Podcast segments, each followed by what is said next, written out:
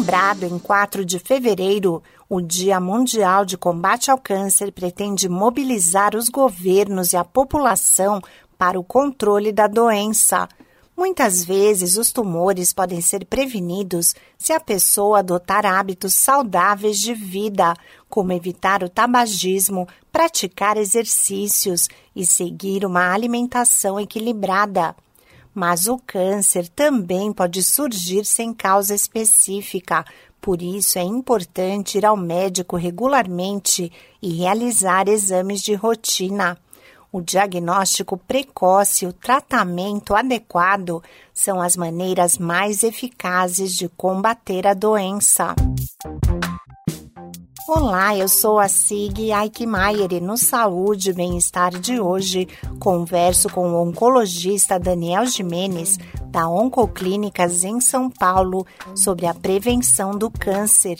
O médico diz que a doença pode estar relacionada com os hábitos de vida e cita os tipos de tumores mais comuns em homens e mulheres. Nos homens, principalmente câncer de próstata, seguido de câncer de pulmão e intestino, e nas mulheres, os cânceres de mama ocupam o principal tumor, seguido também de câncer de cólon e em seguida ginecológico.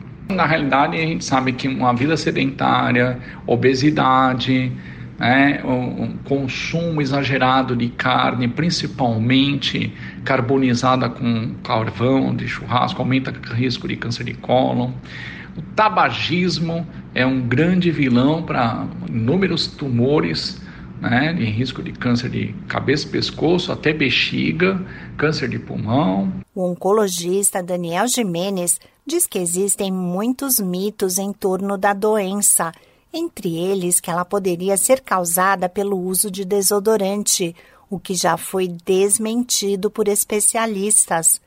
No entanto, o médico recomenda evitar aquecer alimentos em potes plásticos, embora não haja certeza da relação com o câncer. A questão do aquecimento de potes plásticos no micro-ondas, aumentar o risco de câncer, vem de um conceito que foi levantado há muito tempo atrás, o aquecimento das mamadeiras, né?